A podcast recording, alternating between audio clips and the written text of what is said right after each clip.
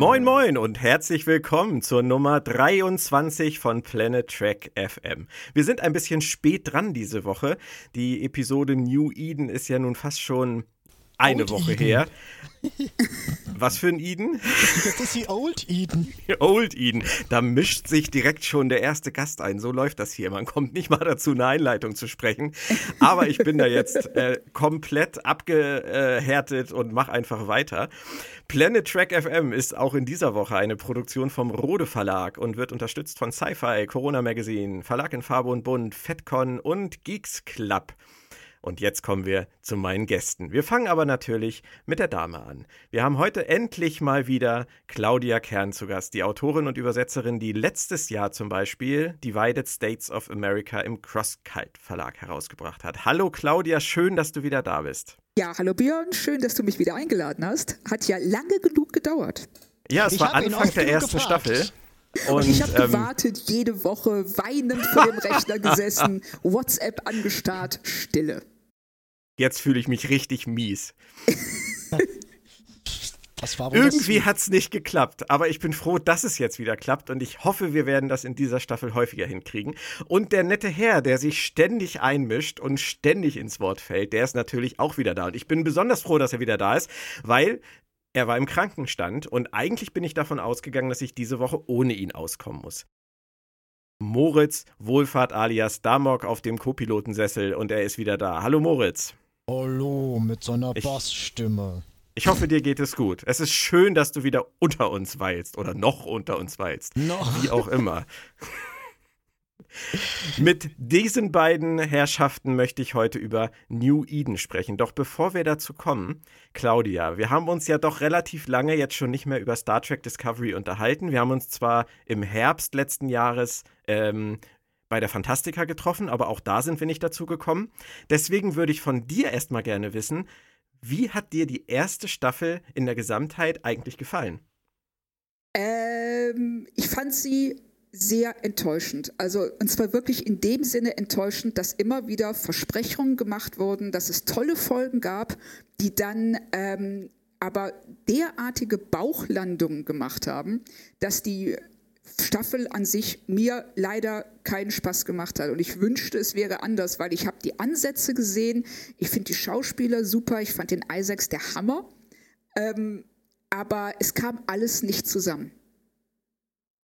Bei mir war es ja insbesondere bei der letzten Folge so. Also ich hatte zwischenzeitlich ja tatsächlich mal so das Gefühl, sie sind auf dem richtigen Weg. Ja, Aber auch. ähm, es, wo, es ging dann äh, im Spiegeluniversum sukzessive bergab und die letzte Folge war für mich der Tiefpunkt. Klingt bei dir so, als wäre es ähnlich gewesen. Also ich fand die letzte Folge grenzte an Sabotage.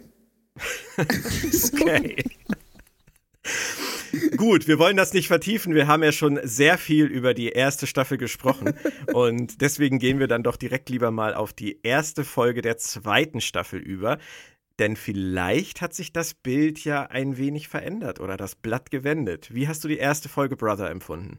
Ähm, überraschend gut dieses Mal. Also ich hatte, ähm, nachdem die Spock-Ankündigung kam, wirklich Bauchschmerzen bei der ersten Folge. Ich fand es erstmal schön, dass sie ihn gar nicht gezeigt haben.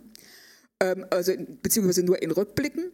Und ähm, was mir sehr, sehr gut gefallen hat, jetzt in der ersten und auch in der zweiten Folge, ist, dass wir endlich mal etwas sehen, was Star Trek tatsächlich von vielen anderen Serien abhebt, nämlich Teamarbeit.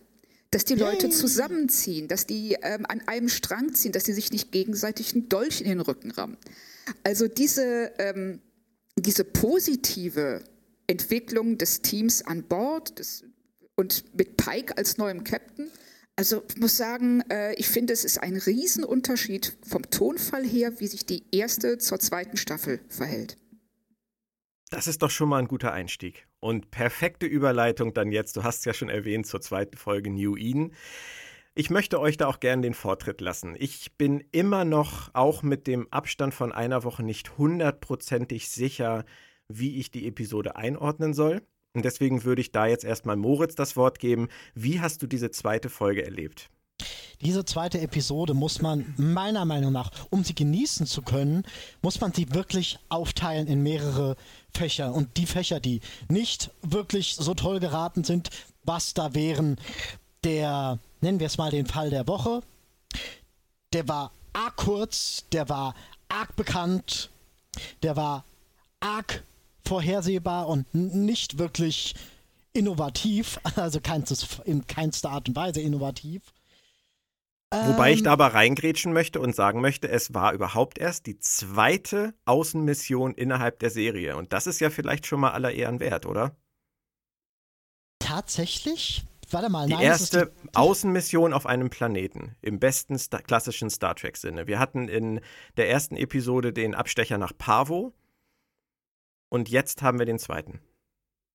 Ah, du zählst also Kronos nicht und du zählst den äh, Pilotwüstenplanet mit dem Brunnenschießen nicht? Nein, das ist ja, das ist ja nicht Gegenstand der Handlung des Piloten ah, gewesen. Ah, okay, okay. Kronos es geht um diese, es, es, geht, nein, es geht, Kronos doch nicht. Es geht um diese typische Mission auf einen fremden Planeten, die Star Trek in allen Serien immer wieder gemacht hat. Da kannst du ja diese kurze Mission nach Kronos nicht zu zählen. Aber selbst wenn es drei sind, Moritz, sind es drei ja, oder egal, zweieinhalb. Egal. Ja, ähm, gut, nein, ich sehe deinen Punkt. Ich sehe deinen Punkt gut. und es stimmt auch tatsächlich, ja. Es ist, ja, gut, da können wir so stehen lassen. Das ist richtig, aber das zieht für mich jetzt, was den letztendlichen Handlungsverlauf angeht, nicht wirklich raus. Klar, es ist schön, es ist eine schöne Sache, dass sie es mal tun, aber dann hätte man sich da auch ruhig noch ein bisschen mehr Mühe geben können in Sachen Eigenständigkeit. Ja, es passt insgesamt betrachtet eigentlich ganz gut in diese Episode rein. Das macht es eigentlich auch ganz schön. Es, es, es ähm, geht um das staffelübergreifende Mysterium. Das haben sie ganz gut gemacht. Ja, Gehen wir aber noch mal ganz kurz einen Schritt zurück. Wir, müsst, wir mussten ja erst mal dorthin kommen, zu diesem Planeten. Und wie es der Zufall so wollte, lag dieser Planet dann natürlich im Beta-Quadranten. Und wie Pike so schön sagte, oh, meine Enkel könnten da vielleicht irgendwann ankommen. Es sei denn, und da würde ich jetzt gerne Claudias Meinung zu abrufen, wir gehen vielleicht doch noch mal zurück auf ein Konzept der ersten Staffel, was wir so schön eingemottet hatten gerade, den Sporenantrieb. Oh ja. Hattest du damit gerechnet, dass das so schnell wiederkommt? Nee. Überhaupt nicht. Also ich hatte tatsächlich gedacht, dass sie den so langsam ins, äh, wie soll man sagen, in den Ort des Vergessens schieben und hoffen, dass wir irgend, dass irgendwann keiner mehr merkt, was sie damit für ein Fass aufgemacht haben. Du, das hast du echt diesen Autoren zugetraut? Ich, ich weiß, ich war naiv.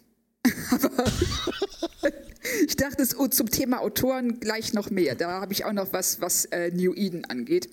Okay, aber, aber ähm, der Sporenantrieb ist ja nun wirklich ein Thema, was viele beschäftigt hat in der ersten Staffel und sie hatten ihn dann jetzt im Prinzip so schön eingemottet, weil er gefährlich ist und weil er unethisch ist. Und dann sitzen die da in der zweiten Folge auf der Brücke und sagen, nee, die Sternflotte hat das verboten. Und Pike sagt für mich in bester oder schlechtester Lorca-Manier, ja, so what? Meine Mission ist wichtiger als das, was die Sternflotte sagt. Nutzen ja, Sie das Teil halt. Scheiß ja, drauf. Aber, ja, aber um ehrlich zu sein, das ist auch guter klassischer Kirk-Stil. Das, ähm, ich halte mich nur so lange an das, was die Sternenflotte sagt, wie es mir in den Kram passt. Ja, aber das ist, es ist nicht nur ja. Kirk-Stil. Ja, aber ganz ehrlich, das ist nicht nur Kirk-Stil, das ist eigentlich 60er-Stil. Ja, auf jeden Fall. Das ist die, das, äh, das Individuum, das über der Organisation steht. Ja, ja. Und das, äh, ist das, das passt. Das passt auch. Ich finde, es passt auch ähm, zum Geist von Star Trek. Also wir sehen ja auch immer wieder äh, werden wir sicherlich gleich auch nochmal drüber reden, über das Thema äh, Hauptdirektive. Ja. Und ähm, aber im Moment, also ich hätte nicht damit gerechnet, dass sie den äh, Sporenantrieb erstmal so undramatisch und beinahe so nebensächlich sagen, ach ja, den haben wir ja auch noch. Wir dürfen es eigentlich nicht. Ah, scheiß drauf. Und Stamets ist halt auch, der macht das halt auch ohne Probleme. Und gut, okay, aber letztendlich ist das für mich halt immer so ein bisschen dieses Rückwärtsarbeiten der Autoren, weil sie einen Planeten brauchten, der Menschen aufweist, die irgendwann mal von der Erde entführt wurden und weit genug weg ist, dass er nicht in der Nähe ist, dass man ihn nicht einfach finden kann. Und dann ja. mussten sie sich überlegen, wie sie denn da hinkommen, weil da kommen sie ja eigentlich gar nicht hin. Und ihre einzige Möglichkeit war dann der Sporenantrieb. Das ist ja im Prinzip immer dieses, wir haben eine gute Idee, wie kommen wir da jetzt hin? Ähm, das haben sie in der ersten Staffel ja auch x-mal gemacht. Ja. Ich finde in dem Fall das einfach schade, weil der Sporenantrieb äh, wäre für mich zu diesem Zeitpunkt nicht notwendig gewesen, sofort wieder äh, aus der Kiste zu holen. Vielleicht haben sie ja irgendwas vor damit, vielleicht wollen sie ihn dann in dieser Staffel endgültig einmotten durch irgend, irgendwelche Ereignisse. Werden wir sehen. Mich hat es ja. überrascht. Also, was ich schön fände, ähm, wenn es tatsächlich so eine Art von ähm, Realitätsüberlappung gäbe. Also, wir haben ja da diese Szene mit Tilly und ihrer nicht existenten Freundin. Und da ist die Frage, wird das, ist das durch ihre Kopfverletzung ausgelöst worden oder ist das tatsächlich auch eine Konsequenz des Sporenantriebs? Und wenn sie damit weitermachen würden, weil Stamets sieht ja auch ähm, seinen toten Mann. Ja. Und wenn sie damit weitermachen würden, dann könnte das tatsächlich nur interessant werden. Da hat ja Jonathan Frakes sich tatsächlich ein bisschen zu geäußert und, äh, hat, und hat die äh, grüne Spore ins Spiel gebracht, die auf Tillys Schulter gelandet ist in der ersten Staffel. Also das ah. spricht ja dann wirklich dafür, dass sie in irgendeiner Form mit dem Netzwerk verbunden ist und dass sie aufgrund dieser Geschehnisse jetzt ihre tote Schulfreundin sieht, genauso wie du sagst, wie Stamets seinen Hugh Calver sieht. Ja. Könnte, durch, könnte durchaus interessant werden, warum sie dann diese Gestalt außerhalb des Netzwerkes sieht, was diese Spore letztendlich beinhaltet, ob diese Spore ein Teil des Netzwerkes ist und sich sozusagen in ihr manifestiert, ob sie irgendwann auch Kalber sieht oder vielleicht sogar Lorca oder Giorgio oder wen auch immer. Hm.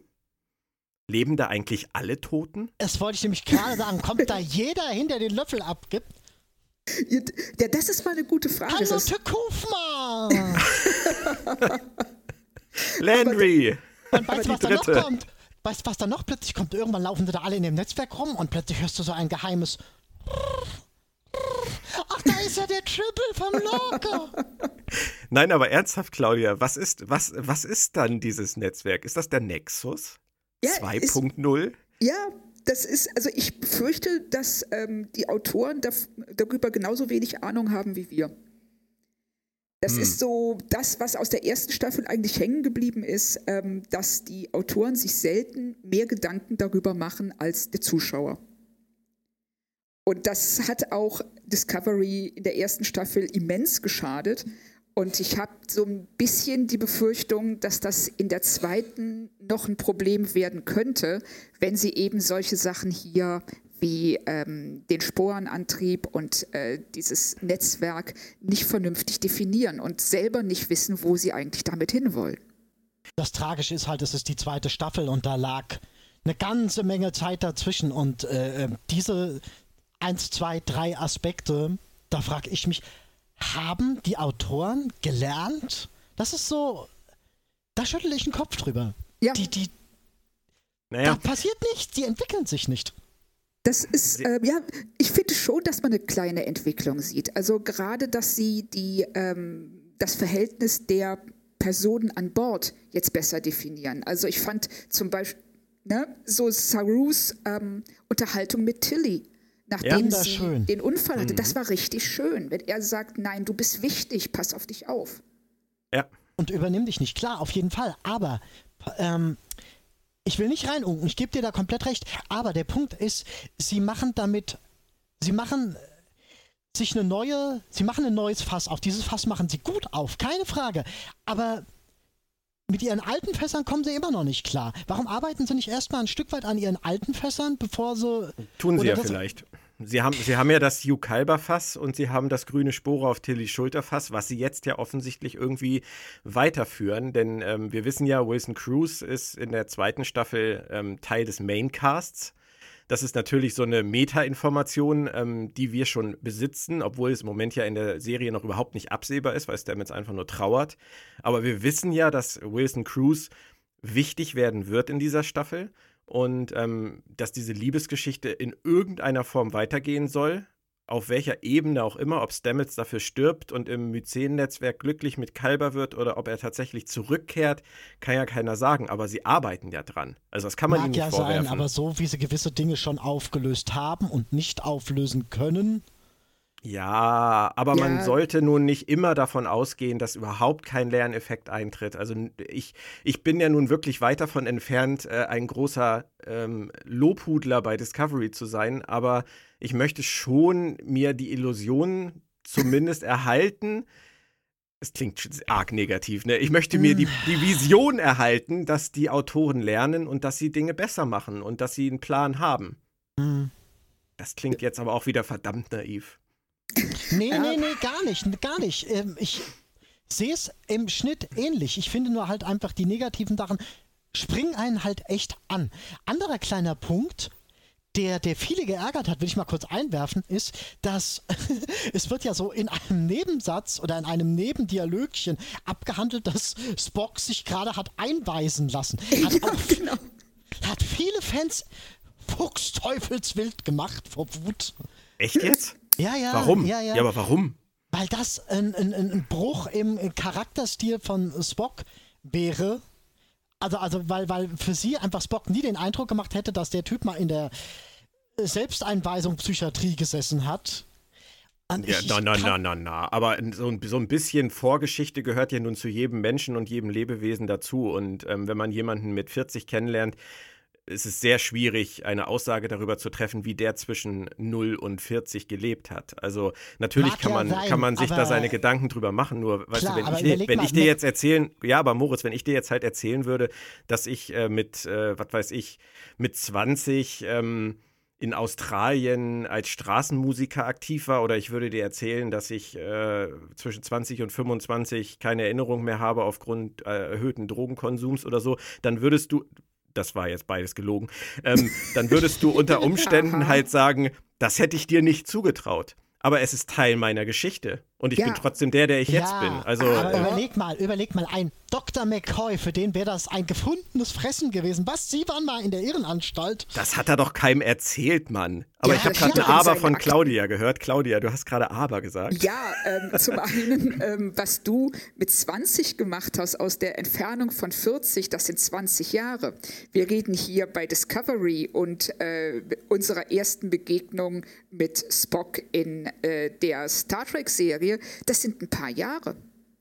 Ja, also knapp zehn. Bei, ja, es ist bei weitem nicht so viel. Und ich gebe Moritz recht, äh, McCoy hätte ihn das nicht vergessen lassen. Hätte das wenn, er denn, wenn er es denn gewusst hätte. Aber das steht doch in seiner Akte. Wenn er classified. Arzt ist. Alles classified. Aber nicht für den Schiffsarzt, dass da jemand in der Psychiatrie war. Du siehst, also, du siehst ich bewerbe mich als ähm, Discovery-Autor. Äh, das steht nicht in seiner Akte. Oh, ups, ich habe einen ersten Offizier, der in der Psycho. Ja, so macht man das. Du, bei, bei Star Trek Enterprise wurde die komplette Schiffsdatenbank von Eindringlingen, Eindringlingen mit einem Klick gelöscht. Das, das kann mit der, mit der Krankenakte. Das war Datenbank, das war nicht ja, genau. Ja, die Schiffsdatenbank mit den ganzen Sindhi-Daten, die sie ein Jahr lang gesammelt haben, die wurde mit einem Klick gelöscht. Es gab keine Backups. Warum sollte das mit Spocks äh, Krankenakte nicht genauso sein? Nein, wow. aber ich, ich verstehe euren Punkt. Ich finde es auch nicht hundertprozentig schlüssig, aber wir haben Spock ja noch nicht kennengelernt. Wir kennen ja noch nicht die ganze Geschichte. Ja, das stimmt. Und da sind wir wieder an dem Punkt, ähm, dass man sich fragen muss, warum zum Teufel mussten die ein Prequel machen? Das ist da, es dreht sich immer wieder im Kreis und kommt an den Punkt zurück. Ich rufe mal kurz Brian Fuller an und frage ihn nochmal. Ach nee, der ja, geht nicht mehr okay, ran. Und ich muss jetzt mal ein Geständnis machen, Claudia, ich liebe dich.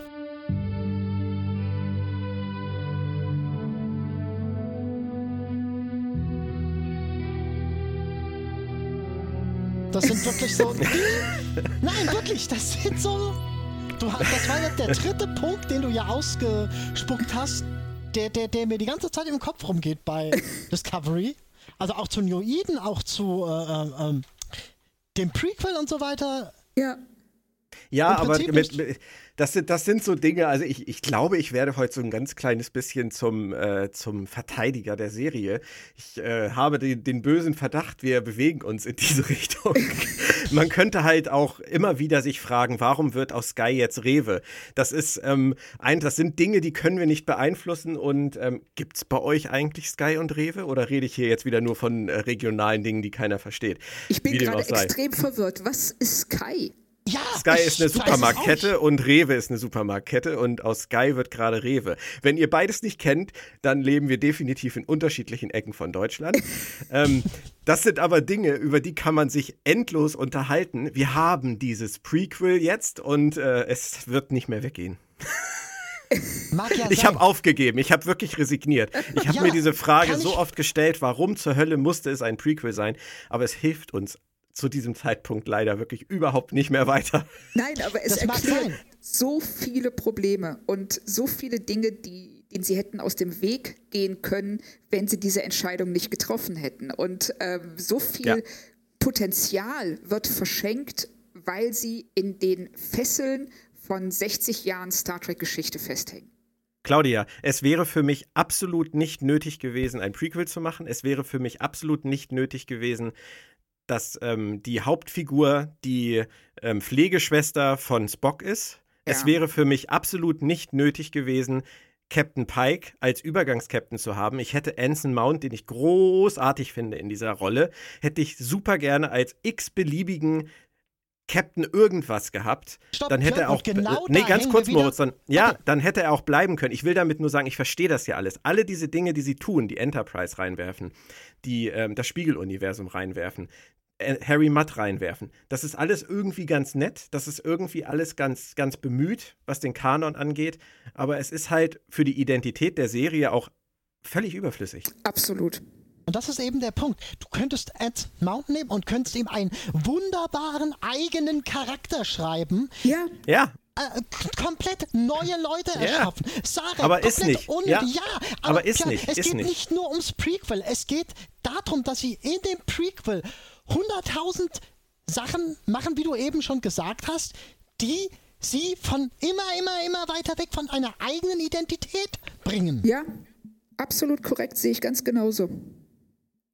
Und das musste einfach nicht sein. Die machen zwei Sachen, die nicht sein müssen. Enterprise, Archer Enterprise, hat interessanterweise auf dieser Ebene funktioniert. Sie hatten einen Soval, sie hatten einen Forest, sie mussten nicht zwanghaft in irgendwelchen alten mythologischen Daten graben und Großväter ausbuddeln oder so ein Blödsinn. naja, dafür haben sie die Ferengi, die Borg und sonst was ausgebuddelt. Also das ist richtig, aber nur für eine Episode und du kannst kein Prozedural mit einem Serial gleichsetzen in der Hinsicht. Ja, du hast recht. Na, ich finde, da unterscheiden sich die Serien nicht so großartig. Äh. Also das, das, was sie da angekündigt haben damals mit dem Buch mit äh, 13 oder 15 Kapiteln, das haben sie so schnell aufgeweicht und haben sie so schnell verlassen. Das also, ist richtig, aber du hast trotzdem einen relativ durch, relativ durchgängigen Handlungsstrang. Ja, aber für Serien, die fast, äh, die rund 20 Jahre auseinander liegen, ist das auch einfach zeitgeistbedingt. Also da würde ich jetzt, da würde ich sagen, das ist, das ist die moderne Serie einfach. Die funktioniert einfach mehr auf diese Art. Ähm, da würde ich nicht sagen, dass das jetzt eine, eine bewusste Abkehr irgendwie von dem, von dem klassischen äh, Procedural irgendwie der 90er Jahre ist oder so.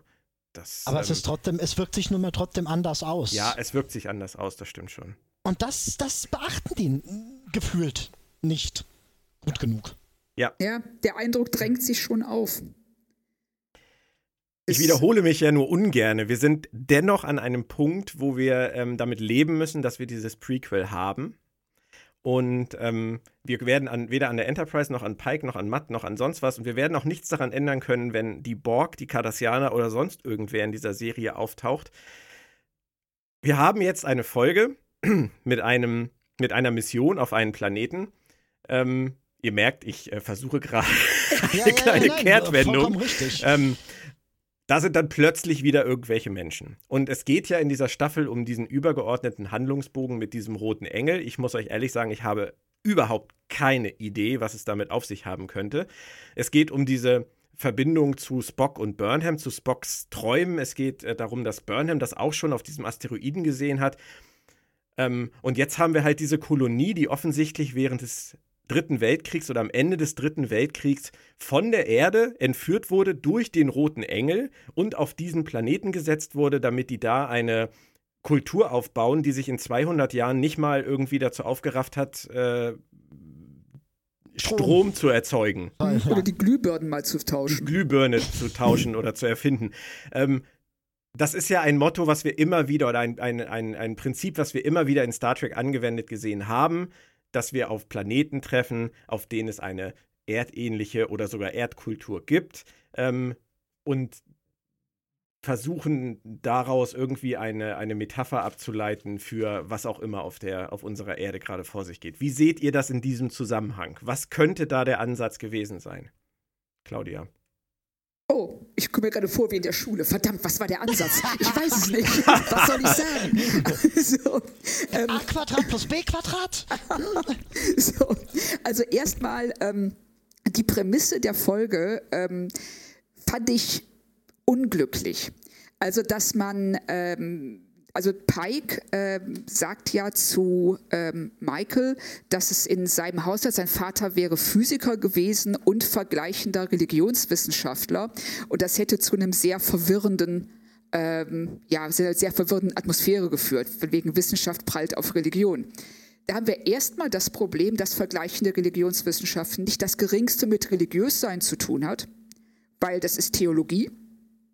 Und vergleichende Religionswissenschaften ist das halt nicht. Und zum anderen, dass ähm, wir damit wieder diese, diese ja, so eine äh, ja, so eine Spaltung aufmachen. Wir haben Wissenschaft auf der einen Seite und Religion auf der anderen. Äh, wir müssen jetzt aber einen Kurs wählen, der sicherstellt, dass wir keine von beiden Seiten zu sehr beleidigen.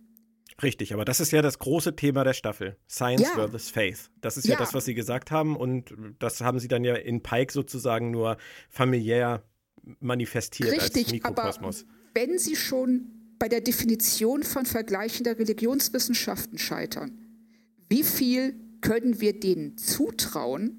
Also können wir denen dann zutrauen, dass sie irgendwas Interessantes über diese Frage zu sagen haben? Können wir? Gab es Anzeichen in dieser Folge für eine der beiden Sichtweisen? Es gab jedenfalls keine interessanten Anzeichen für eine von diesen Sichtweisen. Also alleine schon, dass man, es ist jetzt vielleicht ein bisschen zynisch, aber dass die nachdem sie auf diesen Planeten kommen, und es sind Leute aus ganz verschiedenen Religionen, die dann sagen so, ey, wir sind hier hingekommen durch diesen Engel, jetzt lass uns doch alle unsere Religionen kombinieren. Wann hat das je funktioniert? Die, es wäre viel wahrscheinlicher, dass die monotheistischen Anhänger sagen so, ey, es war ein Engel, also haben wir recht und ihr, pff, ihr habt keine Ahnung. Oder dass die, äh, jeder, der einen Engel in seiner Mythologie hat, wird sagen, ey, es war meiner dass die aber alle diese extrem unterschiedlichen Religionen zusammenwerfen und eine erschaffen, die dann die Folge auch äh, komplett verschweigt. Es wird ja nie gesagt, wie das überhaupt funktionieren soll. Richtig, das ist einer meiner Punkte. Genau. Wir erfahren das, eigentlich so gut wie gar nichts ja, über diese 11.000 ja, Menschen auf diesem genau. Planeten. Und da war ein dickes, fettes Buch rum. Ja, das, das reicht ja. Und da haben sie auch Sachen so draus ausgeschnitten und neu reingeklebt. Und das zeigt ganz einfach, hey, neue Weltreligion. Richtig, neue, das, das ist dann die Message. Es geht genau. nur zusammen irgendwie. Oh, ja. ich dachte, ich dachte, die hätten sich was ausgedacht und in dem Buch steht alles drin, was die sich ausgedacht haben. Ja, nee, die haben, das ist tatsächlich, das ist tatsächlich so ein Buch, wo sie aus verschiedenen Sachen Sachen reingeklebt haben. Ja, sehr, sehr, sehr, sehr spannend. Also ja, ähm, so ein Patchwork-Buch. Ja, eine Frankenstein-Religion. Oh Gott, ich bin froh, blind zu sein. Das war eine Illusion, war viel schöner.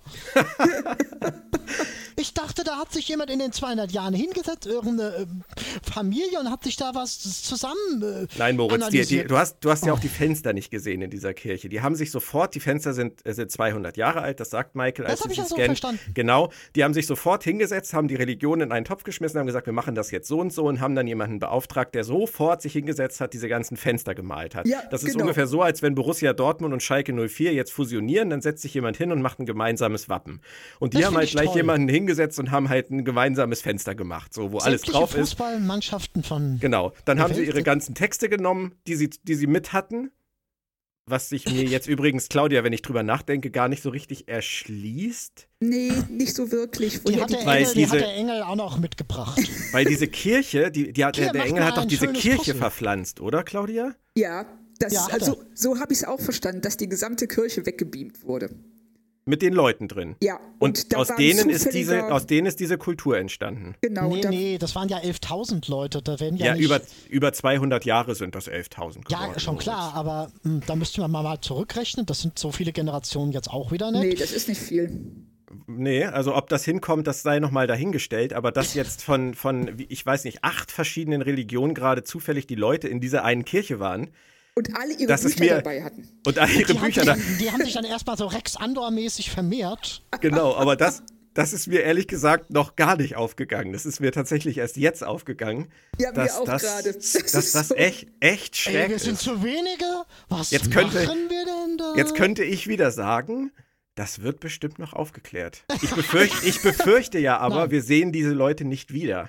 Das denke ich doch, auch. Doch, doch, doch, doch, doch, doch, doch. Ich glaube, den einen sehen wir wieder. Jacob? Das ist, ja, das wird so forciert dargestellt in dem Dialog. da würde ich ein bisschen goldgepresstes Latinum drauf wetten, dass wir den noch mal wiedersehen. Ja, aber wir werden wahrscheinlich nicht die Umstände erfahren, wie es dazu gekommen nee, ist, welche Leute wirklich damals verpflanzt wurden, warum die aus verschiedenen Religionen stammten, warum die ihre Bücher dabei hatten und wie die das alles überhaupt auf die Reihe gekriegt haben. Dass ein Fenstermaler dabei war, finde ich übrigens auch spannend der in der Lage war, diese Fenster, also sie, sie haben keine Elektrizität. Das war der, der, haben, der keinen sie haben, sie haben eigentlich hat. gar nichts außer diese Kirche, aber sie schaffen es trotzdem, Fenster zu bemalen. Ja, also ich finde es auch äh, bemerkenswert, wie die ihre Prioritäten ordnen. Allem ist es blindenfeindlich. An, an, alle Hörer einmal ganz kurz, Entschuldigung für diesen Podcast. Es, es macht uns bestimmt mehr Spaß als euch. Aber ähm, man muss auch mal ein bisschen über äh, das lachen dürfen, was man eigentlich so sehr lieb hat. Das ist in dem Fall einfach mal gestattet. Es macht nicht viel Sinn, was da gerade passiert. Ähm, es wirkt tatsächlich wie ein reines Mittel zum Zweck sie wollten den roten Engel irgendwie in die Erdvergangenheit integrieren und zeigen, dass er schon früher aufgetaucht ist auf der Erde und schon früher irgendwas gemacht hat. Und, Mussten sie ähm, ja zwangsläufig auch wegen Spock, da wird ja auch schon. Richtig, und um ja, dieses genau. Mysterium halt auszubauen, haben sie, das, haben sie halt diesen Weg gewählt. Grundsätzlich ist das ja auch, ist das ja auch spooky. Also wie der Pike sich dann am Ende diese Helmkamera ausliest und dann sieht, wie der rote Engel in diese Kirche kommt. Das ist ja schon ja. irgend, ist ja schon nett gemacht. Also es ist ja vom Mysterium her, ähm, wenn man das Ganze jetzt nicht zu tief analysiert, ist das ja, ist das ja ein interessanter Cliffhanger für, für den weiteren Verlauf der Staffel. Ähm, bringt mich aber wieder zu meinem Punkt von vorhin. Ich habe wirklich überhaupt keine Idee, was die damit erreichen wollen. Also ich habe wohin das führen kann. Ob das ein, ein außerirdisches Wesen ist wie der vermeintliche Gott aus Star Trek 5 der sich dann am Ende äh, als was auch immer entpuppt, der vielleicht Böses im Sinne hat, weil ähm, wir wissen aus den Trailern ja schon, dass die, die ganze Galaxie, das ganze Universum, alles steht ja wieder auf dem Spiel. ähm, oder ob es wirklich ein, ein Gott ist oder ob, wir, ob Star Trek uns jetzt tatsächlich eine, eine Geschichte erzählt über Religion, was ich nicht glaube. Ganz, ganz, Willst du meine ganz, Theorie hören? Ja, oh bitte, wir sind ganz ohr. Ich spiele ominöse Akte X-Musik ein. Die Verschwörungshymne.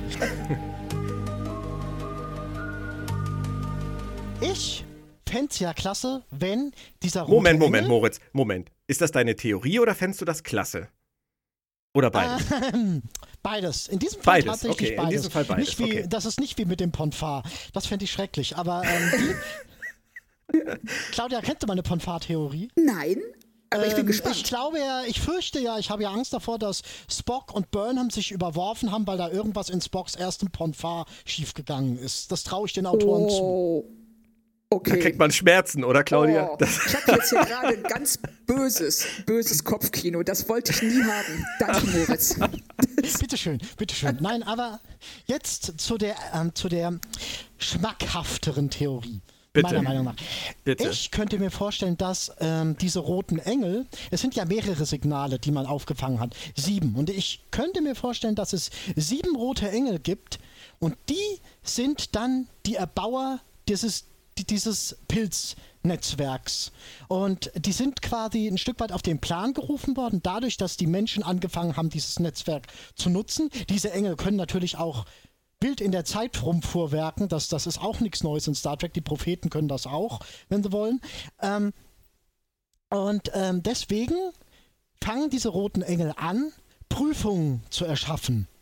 Von wegen, seid ihr bereit für diese Macht, die ihr mit diesem Sporennetzwerk haben könntet? Sieht man ja auch so ein bisschen in dieser New Eden.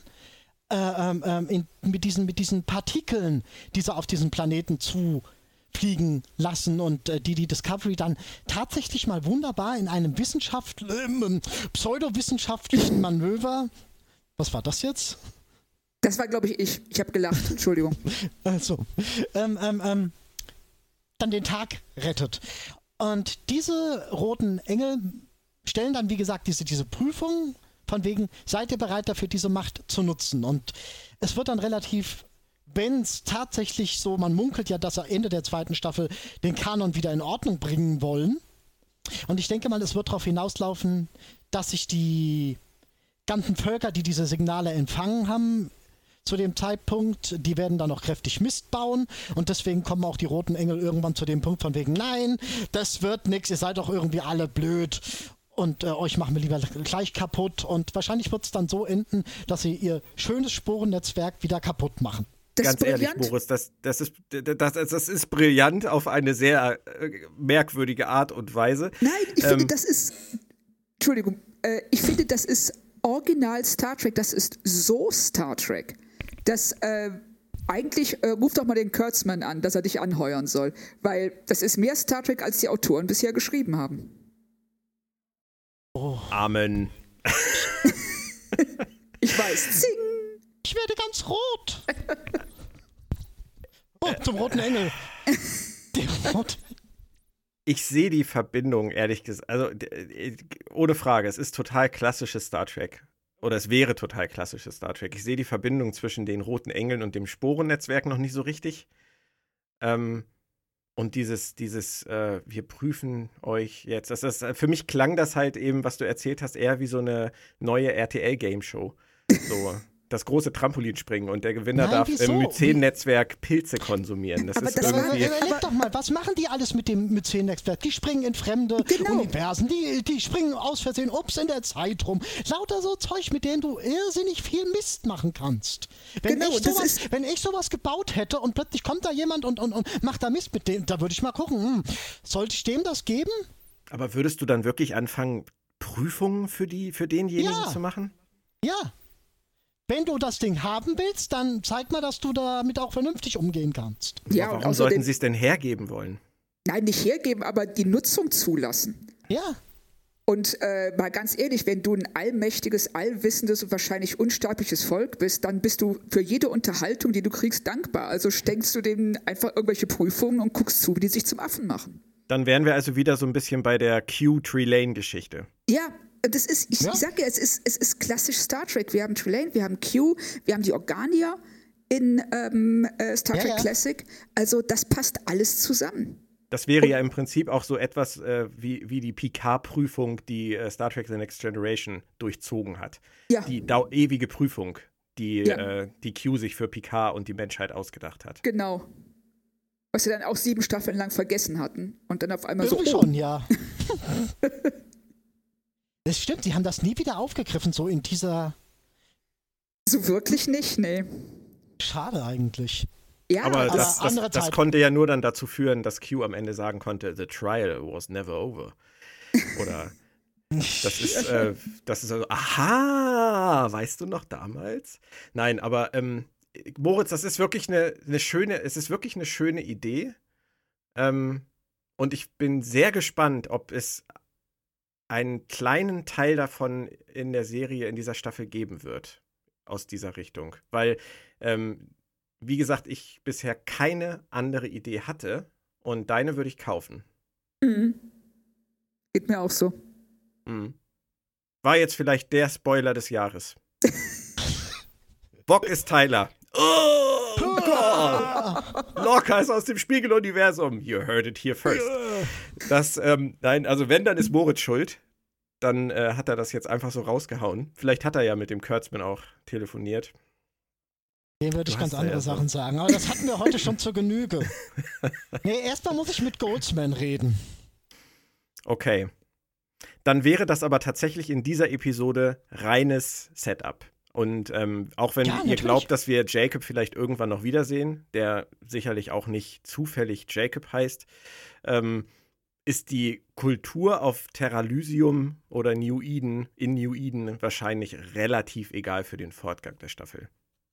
Ja, das glaube ich für auch. Für den Fortgang ja, aber sie symbolisiert, äh, sie macht das, was man, was viele Serien in, in, in, in Staffelbeginn-Episoden gemacht haben. Sie bringen ein Thema in Verbindung mit dem Hauptstrang. Und das macht sie eigentlich gut. Also das, das ist auch ganz ehrlich gesagt das, was mir an der Episode gut gefällt. Sie bringen viele Sachen ein, die sie weiterentwickeln werden. Sie machen Appetit auf den ganzen Haupthandlungsbogen mehr als sie es in der ersten Episode gemacht haben, weil du in der zweiten Episode mehr Themen hast. Du hast das Religionsthema, du hast das Spock-Thema, du hast ähm, dieses Zusammenwachsen der Crew, was ich auch nochmal sagen will, was wunder, wunderschön ist. Ich mag, das ist auch der Part, der die Episode für mich total rettet, ist nicht Pike und nicht Burnham. Das ist Saru, Tilly Stanitz und die Brückencrew, die ja. wunderbar Hand in Hand jeder äh, aufs andere äh, übergreifen. Das ist wunderbar. Da machen sie Star Trek. Da machen sie richtige Star Trek. Leider getrennt von der Hauptperson dieser Serie. Das machen ja. sie, stimmt. Das machen sie auch richtig schön. Das äh, gefällt mir auch in beiden Folgen richtig gut. Also das muss ich auch sagen, ist für mich der ganz große Vorteil zur ersten Staffel, äh, wie sie die Atmosphäre an Bord der Discovery verändert haben. Ja. Das äh, gefällt mir richtig gut und da bin ich dann auch viel eher bereit, äh, so Dinge wie Logik, Handlung, Konsequenzen von A nach B äh, zu übersehen oder damit zu leben, wenn ich einfach gerne mit diesen Leuten an Bord bin. Ja. Fast bei mir. Mir ist, mir ist Handlung insofern schon ein Stück weit wichtiger als die Charaktere, aber man sieht hier einfach, dass sie auf diesem Gebiet was machen können. Und das, das bin ich wirklich bereit, großzügig zu honorieren. Also die Folge kommt bei mir gar nicht so schlecht weg, wie ich die ganze Zeit öfters mal rumgeungt habe. Ja, da Achso, Entschuldigung. Äh, ich wollte eigentlich nur Moritz zustimmen, weil ich, äh, sie hat beim Zusehen Spaß gemacht. Klar, man hat sich dann hier und da mal gefragt, so, ach Leute, fünf Minuten googeln und ihr hättet gewusst, dass äh, ihr gerade Blödsinn redet. Aber davon abgesehen, es sind 45 Minuten, die ich gerne mit der Discovery zusammen verbracht habe. Und äh, wie ihr eben auch schon gesagt habt, das liegt äh, vor allem an den Nebenfiguren. Die machen einfach Spaß. Ja, und ich hoffe, das dass sie das ausbauen. Das müssen sie unbedingt ausbauen. Ja. Auch wenn es auf Kosten von dem ganzen Burnham-Drama gehen könnte, gehen sollte. Star Trek war für mich immer ein Ensemble. Und dahin müssen sie wieder zurück. Richtig, Richtig. aber da sind sie ja gerade, was Burnham angeht, noch äh, auf einem recht steinigen Weg für mich. Also sie, sie schreiben Burnham ja weiterhin konsequent als die unfehlbare Heldin. Ja. Und, ähm, das ist, das hoffe ich, äh, dass sie das gemerkt haben irgendwann und dass sich das in der Staffel ein bisschen verlieren wird, weil dieses, ähm, ich, ich finde es auch einfach schade für die Figur, ich finde es auch schade für die Schauspielerin, weil diese Sequenzen, wo irgendjemand sagt, Mensch, könnten wir nicht das und das versuchen und dann sagt Michael Burnham, eine gute Idee. Aber ich habe noch eine bessere. Wenn wir es so und so machen, dann klappt es bestimmt. Das macht ja. die Frau halt einfach so wahnsinnig unsympathisch. Hallo, auf dem Schulhof mag die keiner. Nee, und die ist halt die ganze Zeit so. Auch, auch Pike gegenüber, dieser Anranzer für Pike da in, in der ersten Folge oder auch jetzt in der zweiten Folge, als sie da in diesem Keller stehen und sich darüber unterhalten, ob äh, man diese Kultur mit zur Erde nehmen sollte oder ob man sie für sich belassen sollte, weil sie ohne Warp-Antrieb dahin gekommen sind, was ich übrigens für eine völlig sinnlose Unterhaltung hielt, weil das weder Burnham noch Pike zu entscheiden hat und die beiden eigentlich äh, sich einen Kopf über Dinge machen, die völlig irrelevant sind in dem Moment. Ähm, meine Meinung. Ähm, da ist sie ja wieder genauso drauf. Da ist sie da auch wieder in halt diesem wieder oberlehrerhaften Modus. Exekutive und Judikative ja. in einer Person. Aber da kommt ja. sie halt auch wieder auf Touren und sagt dann halt, ah, nee, aber was ich auf jeden Fall beweisen wäre, ist das, was hier passiert, keine Magie ist.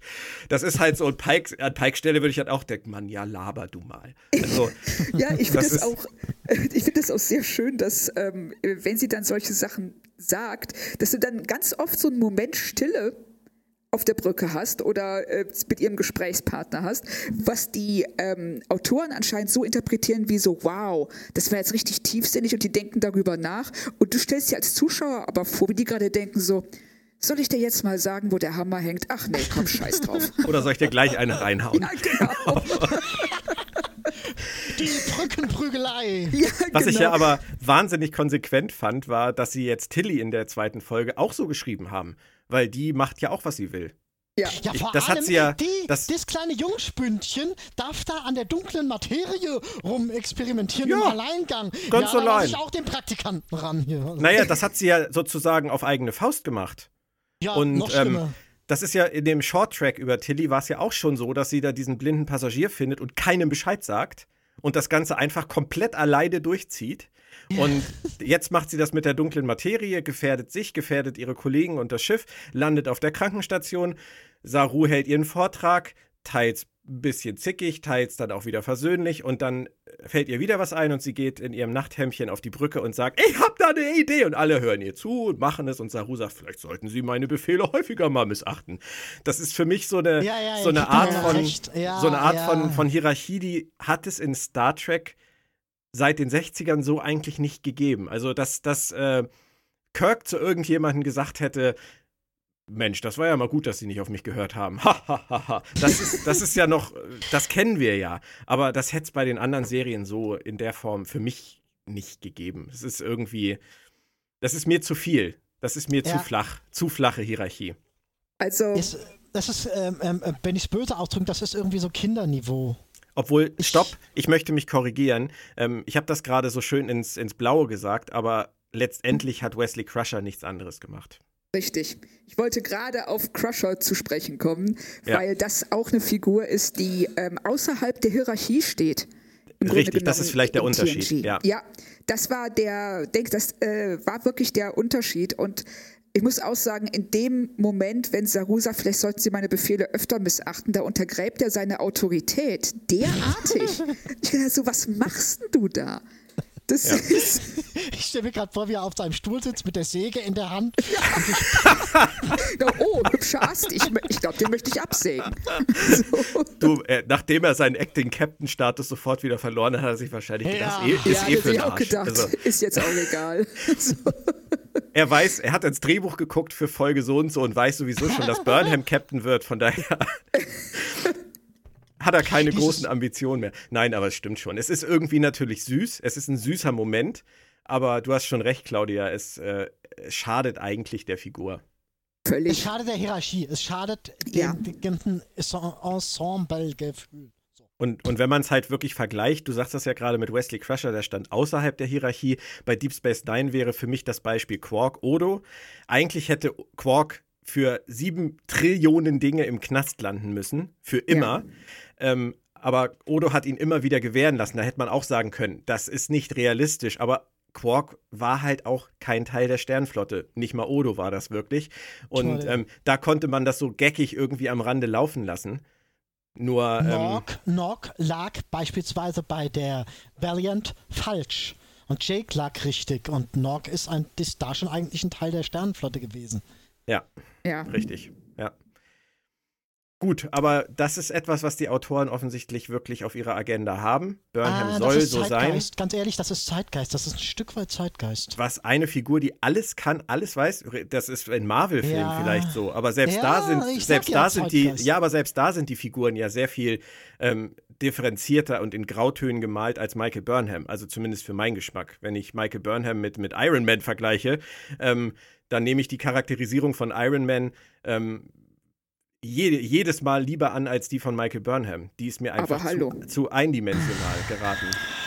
Ja, es tut mir auch wirklich für die Schauspielerin leid, weil sie von Anfang an mit einer Figur geschlagen wurde, die erstmal sich schon in der Pilotfolge völlig irrational verhält und dann anschließend immer wieder versuchen muss, dieses irrationale Verhalten zu begründen, indem sie eben letzten Endes alles besser weiß als die anderen. Und weshalb weil, weiß sie alles besser? Weil, uh, sie hat diesen, diese furchtbare Last, die auf ihren Schultern liegt. Und das aus irgendeinem Grund gibt ihr das eine Weisheit, die die aller anderen Figuren übersteigert.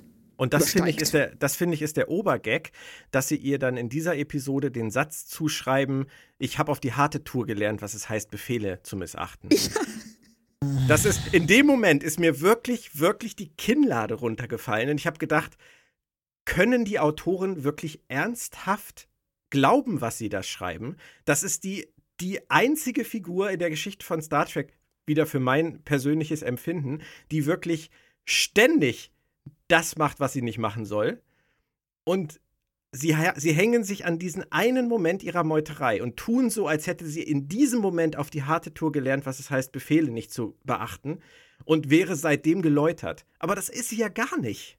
Nee, vor allen Dingen, weil sie ja in der, in der Folge, in der sie das sagt, schon direkt als nächstes einen Befehl missachtet. Richtig, richtig. Und das verstehe ich halt nicht. Ich verstehe nicht, ob, ob uns das nur äh, auffällt, weil wir zu sensibel sind, ob wir es missverstehen oder ob die Autoren da wirklich irgendwie Scheuklappen aufhaben, was Michael Burnham angeht. Ah. Oder die sehen ihre ganzen kleinen Befehlsverweigerungen als nicht so relevant an.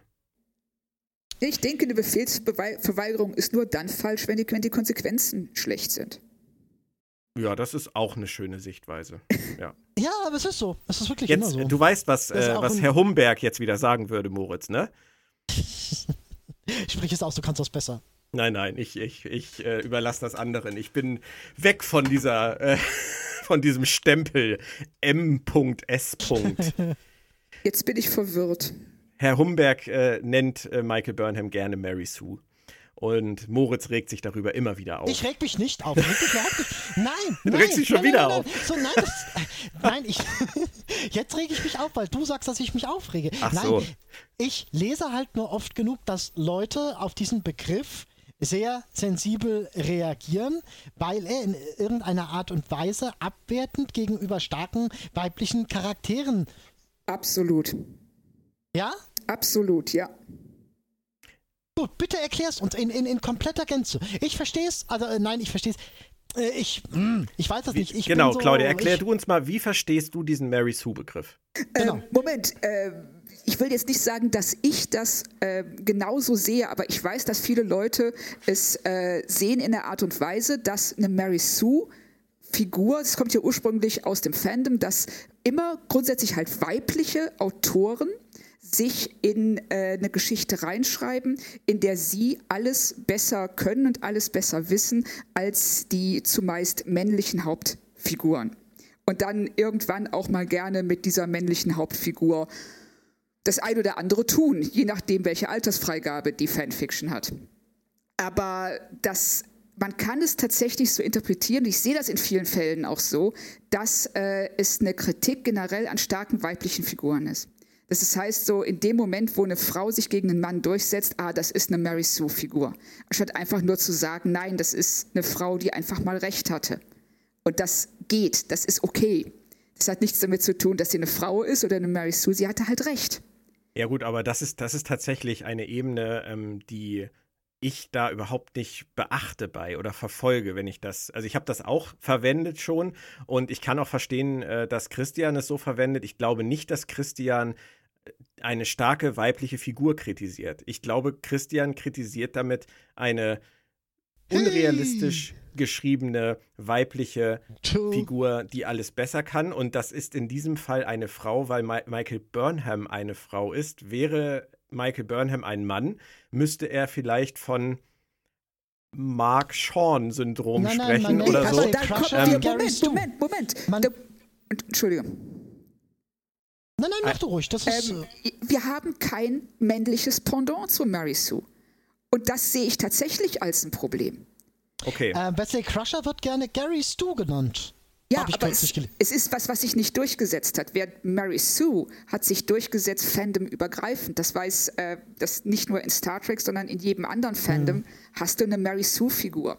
Ja, aber warum können Ich- wir denn so offen, wie wir heutzutage sind, nicht einfach auch männliche Figuren oder Transgender-Figuren in äh, fiktionalen Stoffen als Mary Sue-Figur bezeichnen? Michael Burnham heißt ja schließlich auch Michael Burnham. Also ich Ja, meine, das ich ist ja, das ist ja, äh, das ist ja eigentlich, der, der Punkt ist ja nicht, dass Mary Sue, eine Mary Sue-Figur eine Frau sein muss. Also für mich zumindest nicht. Eine Mary Sue-Figur kann für mich auch Wesley Crusher sein. Ich sag jetzt mal was, was ich nicht beweisen kann.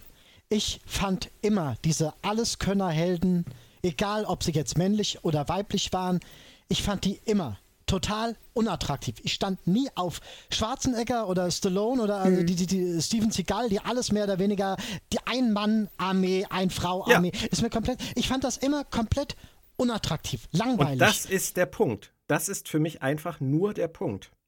Nichts Ja, anderes. Aber ähm, das, was ich damit, äh, ich sehe das ganz genauso. Denn alles Könner und alles Wisser-Figuren sind langweilig. Wobei Stallone im ersten Rambo-Film oder auch im ersten Rocky-Film alles andere als äh, ein Alleskönner und Alleswisser ist.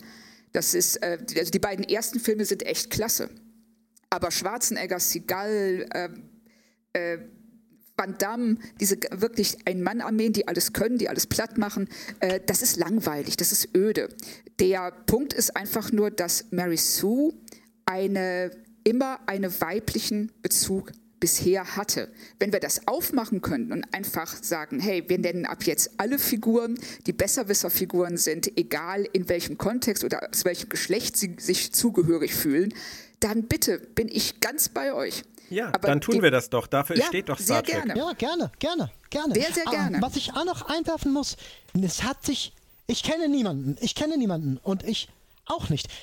Kira Nerys ist eine meiner absoluten Star Trek-übergreifenden Lieblingsfiguren. Und das ist eine starke Frau. Ohne ja. besserwisserisch ja, zu sein. Klar, absolut. Und, und, Nein, nein, es wird ja immer gesagt von wegen, oh, ihr, ihr, ihr Frauenhasser, ihr habt was gegen Na, also da, da, das, das lasse ich wirklich, also das lasse ich wirklich nee. überhaupt nicht gelten. Nein, also ich mir da auch nicht, aber es kommt gerne mal so rüber dann. Also, also es wird einem dann gerne mal vorgeworfen. Ja, das ist tatsächlich ein Zeitgeistphänomen dass man ist extrem sensibilisiert gerade auf ähm, die Darstellung von Frauen in Medien oder auch die Reaktion. Guckt euch die Reaktion auf den weiblichen Doktor an. Da ja. kam tatsächlich, ne, wenn da so Sätze kamen wie, ach, für mich ist der Doktor ein Mann. Ja, ja. schade, blöd gelaufen.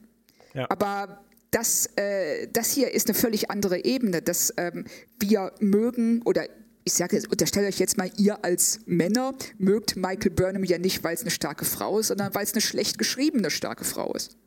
Ja. Richtig. Und genau die gleiche Diskussion fällt mir gerade auf, habe ich in den 90er Jahren auch schon geführt, als ich über Star Trek Voyager geschrieben habe.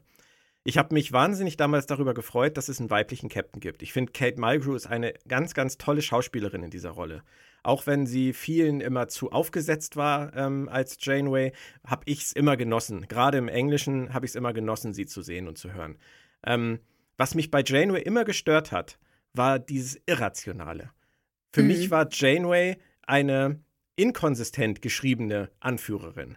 Und das Problem an Janeway ist nicht gewesen, dass sie eine starke Frau war, die ihren eigenen Kopf hatte, die gemacht hat, was sie wollte. Das sind alles Dinge, die völlig in Ordnung und die super sind.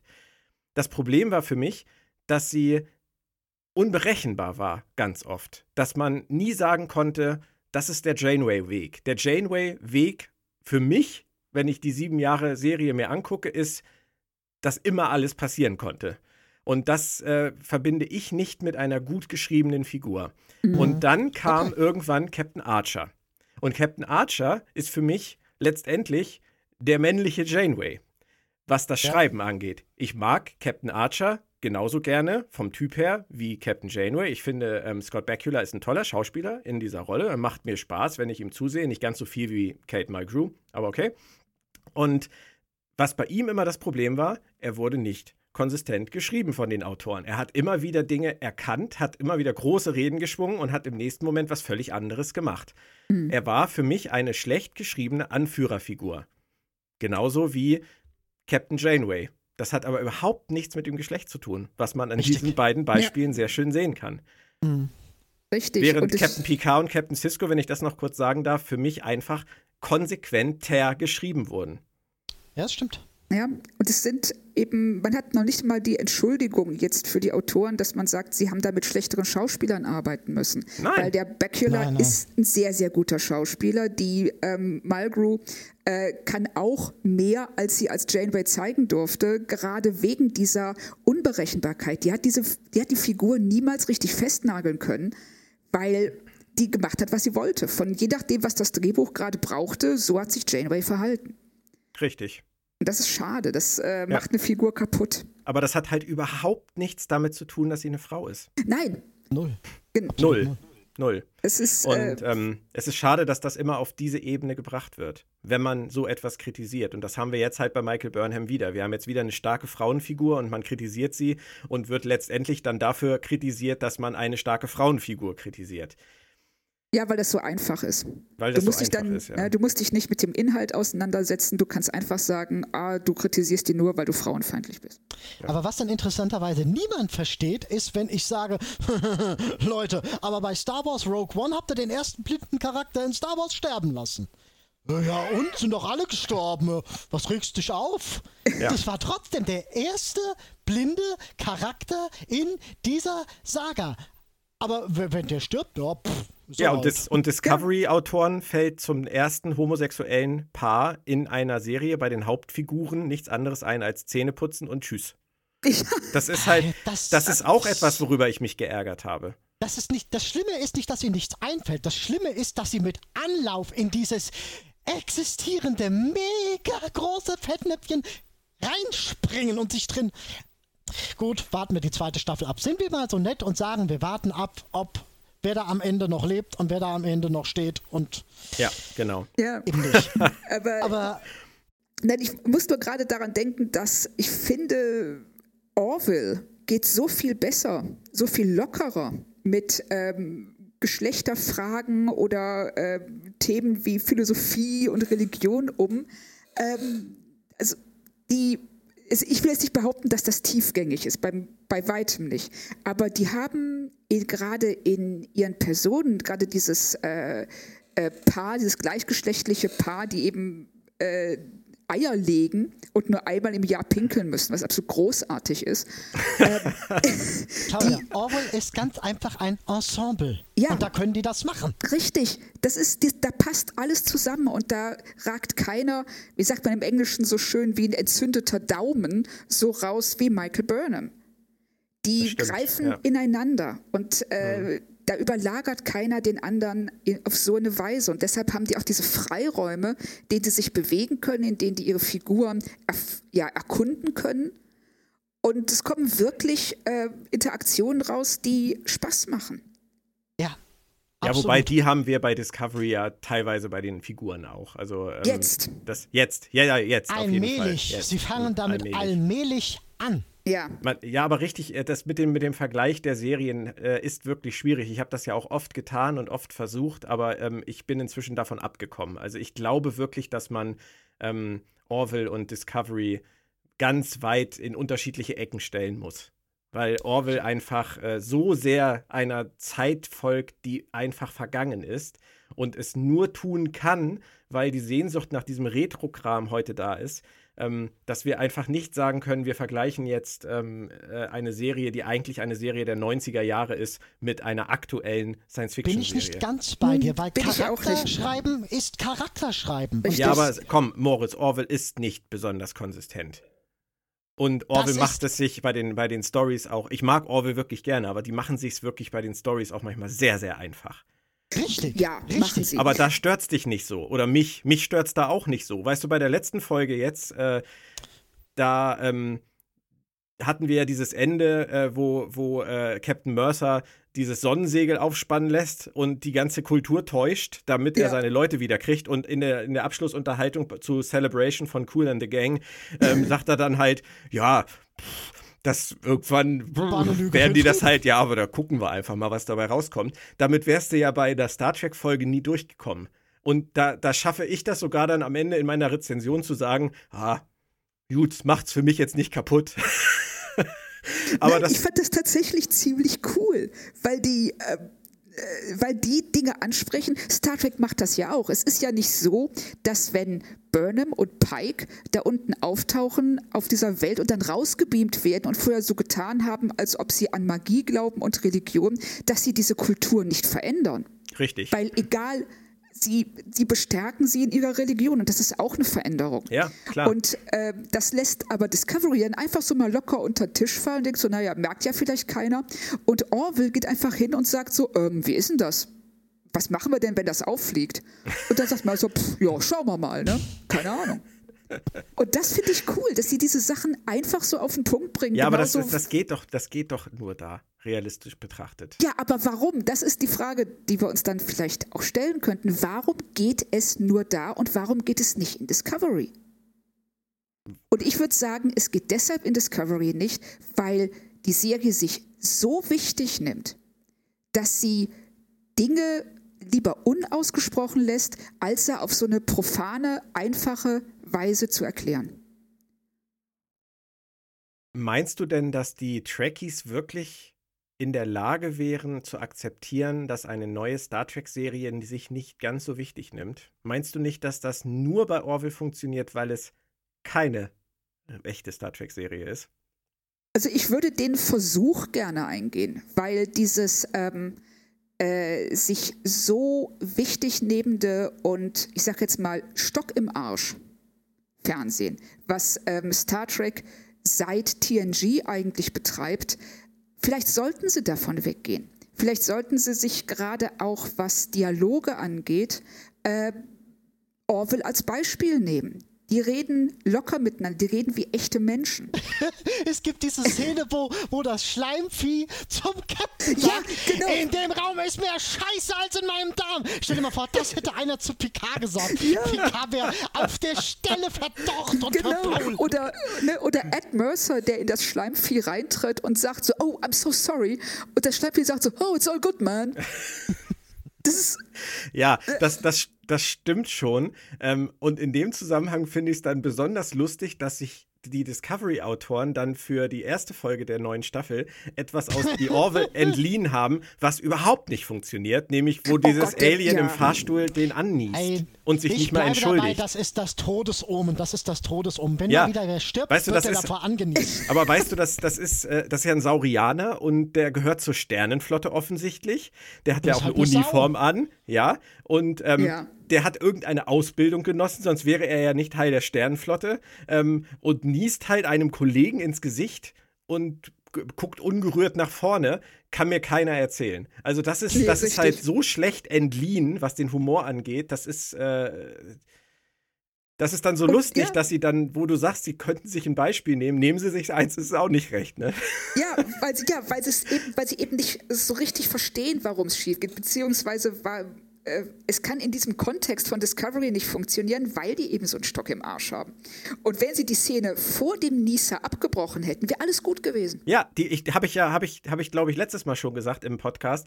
Ähm, diese Szene, wo sie in den Fahrstuhl reinkommen und jeder sagt, äh, sorry, sorry. Das finde ich, das finde ich lustig. Das fand ja. ich wirklich lustig, bis zu dem Punkt, oder dass Burnham noch zu ihm sagt, alles in Ordnung. Ja, geht um, habe ich gehört. Das ist okay. Ja. Da waren sie noch nicht drüber. Das war alles so, das war alles zum Schmunzeln. Und der Rest war halt einfach nur. Uh. Das ja. ist halt, das ist, das ist so wie Data in, äh, in Insurrection, wo er zu äh, Dr. Crusher fragt, ob ihre Brüste auch schon straffer geworden sind.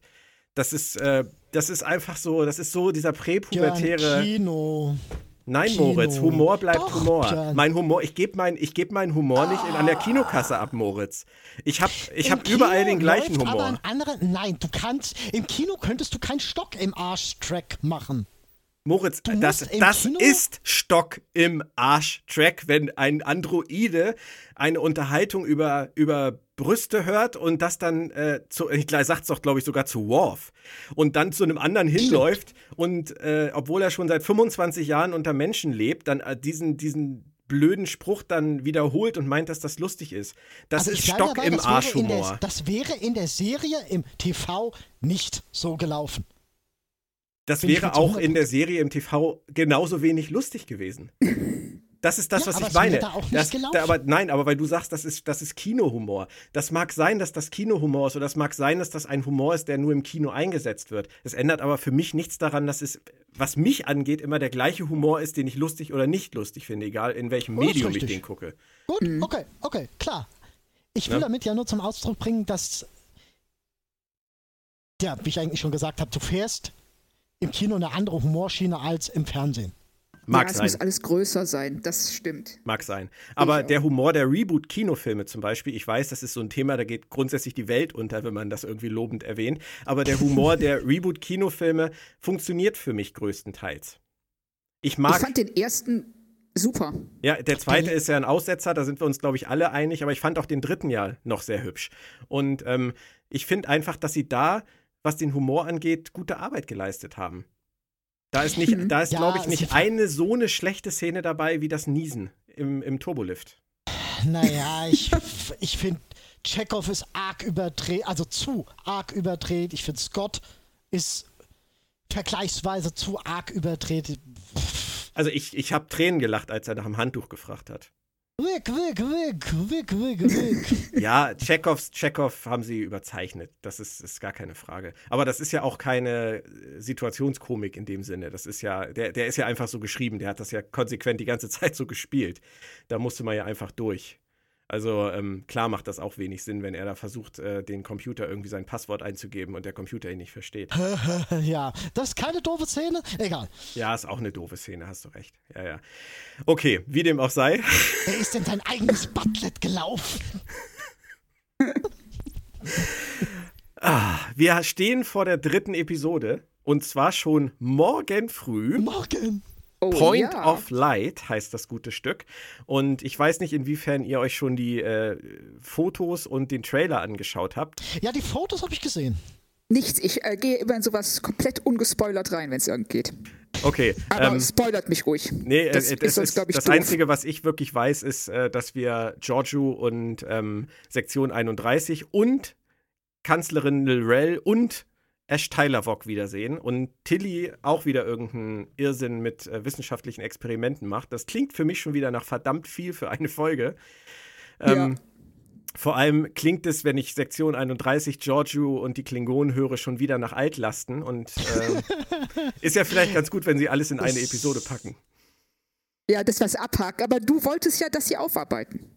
Ja, ich hätte mir aber, also ich, ich weiß nicht, Claudia, hast du den Trailer gesehen, ähm, den, den Trailer für die Staffel? Für die zweite Nein. Staffel? Okay, da gibt es eine Nein. Szene, wo Giorgio ähm, in schwarzen Lederklamotten die Discovery besucht und Pike im Turbolift zu ihr sowas sinngemäß sagt wie, "Ah, Sie sind jetzt hier bei Sektion 31 und dann hält sie ihm sein schwarzes Badge hin und er sagt, ah, fancy. Und sie sagt, ja, yeah, it's the good stuff. Ähm, wo ich so gedacht habe, wenn das der Weg ist für die Beleuchtung von Sektion 31, werde ich, werde ich tausend Tode ey. sterben vor dem Fernseher. Oh Gott. Gott, Weil- jetzt habe ich Hilfe. echt Irgendjemand schrieb im Forum die letzten Tage mal, naja, vielleicht sind die Ereignisse aus Discovery ja Grund dafür gewesen, dass Sektion 31 dann später in den Untergrund gegangen ist. Mag sein. Aber Also eine Art. Wikileaks-Sache, ja? dass am Ende der, der. Staffel irgendjemand sagt, also das mit den schwarzen Badges ist nicht so eine gute Idee. Weil irgendwie. Also schon bei Archer Enterprise waren sie ein bisschen verborgener. Mhm. Doch, waren sie wirklich, oder nicht? Ähm, Claudia, wie findest du das eigentlich, dass die Imperatorin Giorgio, die ja eine verrückte, durchgedrehte Massenmörderin ist, äh, unter Umständen zur Hauptfigur einer ähm, Star Trek-Serie wird? Interessant. Auf jeden Fall. ich weiß, warum ich sie liebe.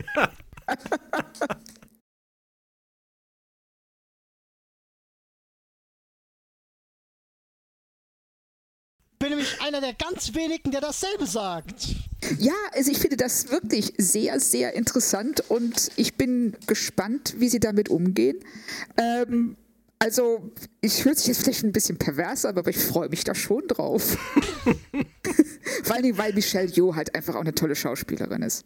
Dann sind wir alle zusammen gespannt. Erstmal auf die Folge jetzt. Da werden wir ja vielleicht schon ein bisschen was ablesen können, wenn wir die Sektion 31 jetzt mal in Aktion sehen. Die haben ja offensichtlich sogar ein eigenes Schiff in dieser Staffel, mit dem Giorgio und ihr ähm, Leland, hieß er, glaube ich, ihr Kontaktmann, durch die Gegend fliegen. Sind wir einfach mal gespannt. Morgen früh werden sicherlich einige wieder vor den Fernsehgeräten sitzen. Planet Track FM, Ausgabe 23. Wie immer Produktion vom Rode Verlag und unterstützt von Sci-Fi, Corona Magazine, Verlag in Farbe und Bunt, FedCon und Geeks Club zu finden unter planettrackfm.de bei iTunes, Spotify, Soundcloud und in allen möglichen Shops oder halt auch in eurem Podcatcher. Den RSS-Feed dazu bekommt ihr auf der Homepage oder bei Twitter at Björn Sülter mit OE und UE. Viel Spaß bei der dritten Folge. Wir versprechen, wir sind etwas zeitiger dran in der nächsten Woche. Mal schauen, wer dann mitdiskutiert. Es war mir auf jeden Fall ein Riesenvergnügen heute mit euch beiden. Vielen Dank, Claudia. Ja, ich danke Und auch. bitte nicht wieder so eine lange Pause. ich weiß, an dir soll es nicht liegen. Ich bin schuld. Ich, Ich wollte gerade sagen. ich habe die hm, Message verstanden. Vielen Dank, Moritz. Schön, dass du wieder fit bist, halbwegs. Halbwegs. Genau. Und, und dann nächste Woche Point of Light. Tschüss euch Gibt's beiden. ein- Was? Gibt es einen Song, Ciao. gibt's einen. Song, der Point of Life heißt? Point of Light. Light. Ach, Light. Ich verstehe die ganze Zeit Light. Du kannst, glaub, wenn du, wenn du einen findest, Moritz, kannst du den für die nächste Woche einstudieren. Oh, das klingt der christlicher Rockmusik. Christliche Rockmusik mit Moritz Point Wohlfahrt. of Light. Sehr schön. Voll, ja, es stimmt, der ist voll wahr. Ja. Wir sind gespannt, Moritz, was du draus machst. Bin sehr gespannt. Viel Spaß euch beiden noch bei was auch immer ihr heute noch auf dem, auf dem Zettel habt. Ich habe ja gehört, da ist äh, ein kleiner Hund, der raus möchte, Claudia, wenn ich das richtig verstanden Ja, habe. der fängt schon hier das Winseln an. Ja. Und das, ich glaube, wir sollten hier mal langsam Alles zum klar. Ende kommen. Also ich zumindest. Ich will euch jetzt nicht das Wort abschneiden. Nein, alles gut. Bis nächste Woche bei Planet Track FM. Tschö, tschö. Tschö, tschö. Tschüss.